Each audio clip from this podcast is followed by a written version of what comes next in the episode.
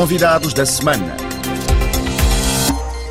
Abrimos o recapitulativo desta semana vista pelos nossos convidados com a Guiné-Bissau, que após dias de consultas políticas sob a égide da CDAO, se dotou de um novo primeiro-ministro, Aristides Gomes, na segunda-feira, o presidente José Mário Vaz tendo igualmente fixado por decreto a data das legislativas para 18 de novembro.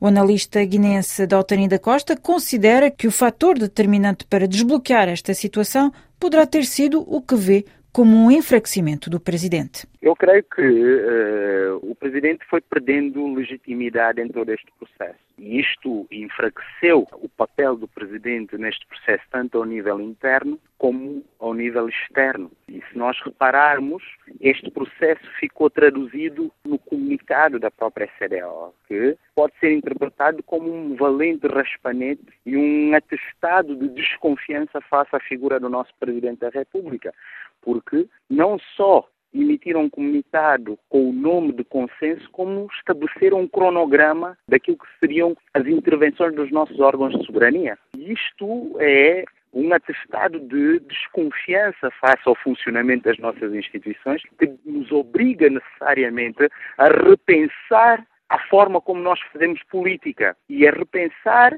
aquela ideia de que nós estamos isolados num canto, fora do mundo, porque nós não estamos. Nós estamos integrados num sistema mais amplo e integrado, que nos obriga a funcionar para que sejamos respeitados.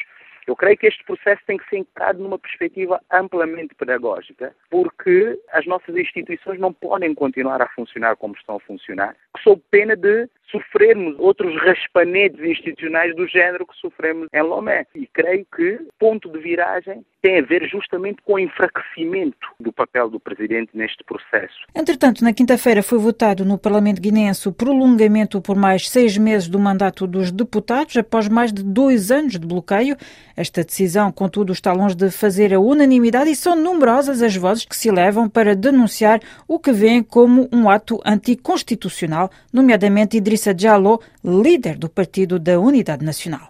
Esta iniciativa de prolongação do mandato dos deputados já foi realizada no passado, na época do general Nino Vieira, do presidente Nino Vieira, e esta iniciativa foi rejeitada pelo Supremo Tribunal de Justiça. Então, neste caso, há matéria, há jurisprudência eh, do Supremo Tribunal.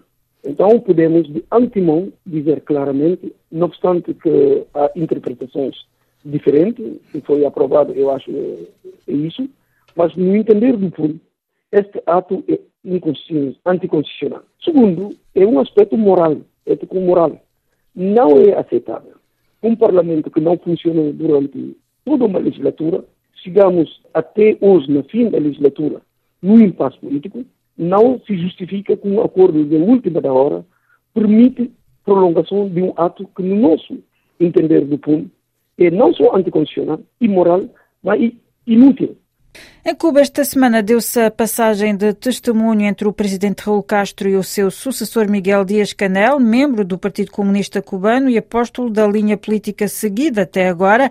Apesar deste ser o primeiro presidente de Cuba em mais de 50 anos que não pertence à família Castro, Francisco Fontebel, cubano refugiado em Portugal, considera que se trata apenas de uma mudança decorativa. Na realidade não representa nada porque não há mudança, só há um cambio decorativo na presidência do país porque quem manda, segundo a Constituição, é o Partido Comunista.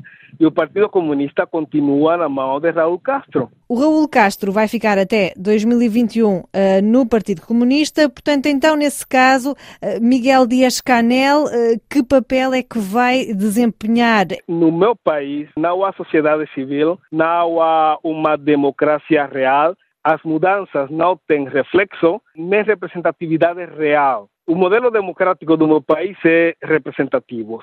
Se vota para o parlamento e o parlamento elige aquele que vai governar no país. Aqueles que são candidatos são definidos pelo próprio governo. O povo não decide nada no meu país.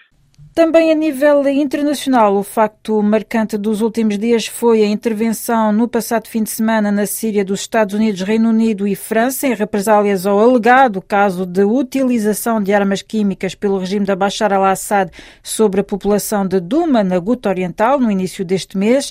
Esta intervenção foi decidida antes de peritos terem tido a possibilidade de averiguarem o sucedido no terreno.